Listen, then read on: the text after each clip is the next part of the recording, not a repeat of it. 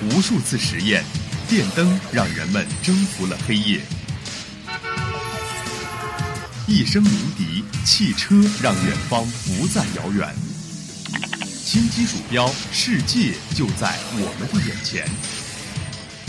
魅力科技让生活更加有趣。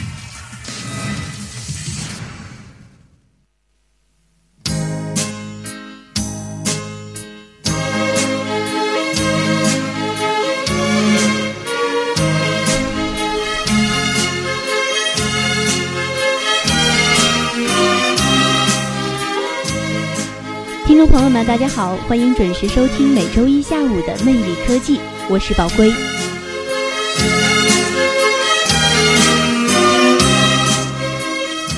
随着科技的发展，很多的社交软件及其功能都在不断的更新。Facebook 也称美国脸谱网，是美国的一个大学生社交网站，创建于2004年，是世界排名第一的照片分享网站，也是世界最大的社交网络平台。Facebook 从投入市场使用以来呢，都在不断的更新功能应用，满足市场的需求。今天我们就来看一看 Facebook 有哪些最新的功能推出。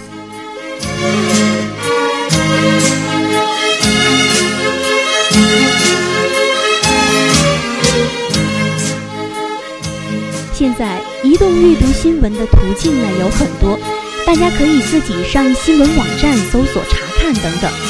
但是对于一些和我一样被动接收新闻的听众来说呢，一般都只能在信息流中偶然发现新闻，那么我们获取新闻的时效就相对比较低了。为了使 Facebook 的用户可以实时的获取新闻内容，Facebook 新推出了新闻聚合应用 Notify。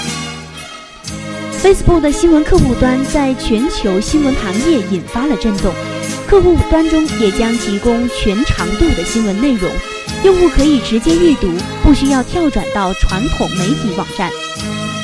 未来如果有突发新闻或者有意思的内容时，Facebook 的新闻客户端将会第一时间通知客户。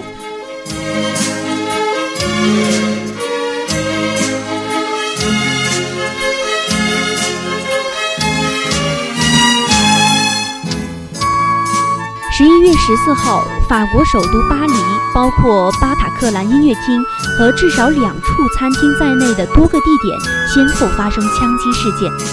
而正举行一场德法足球友谊赛的法兰西体育场外也发生了数起爆炸。据法新社报道，该恐怖袭击已经导致了一百多人死亡。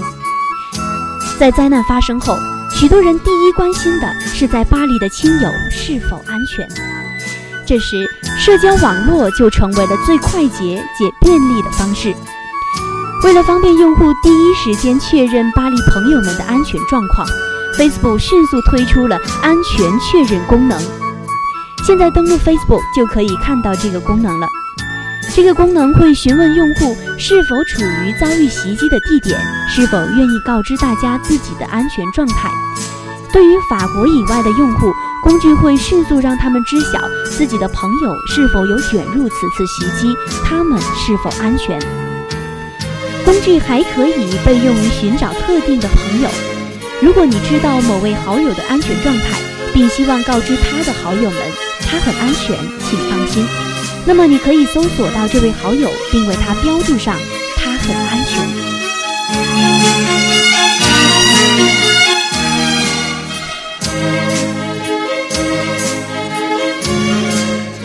由于相关政策法律的原因，中国国内用户无法正常登录 Facebook。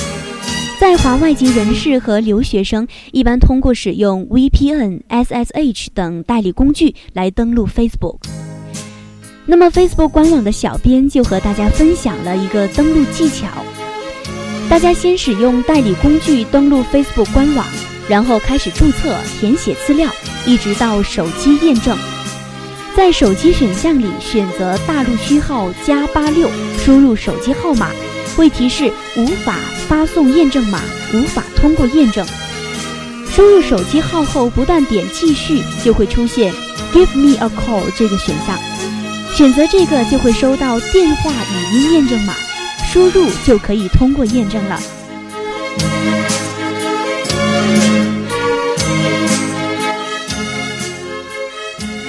有需要使用 Facebook 的朋友呢，可以继续关注 Facebook 未来新的功能发布。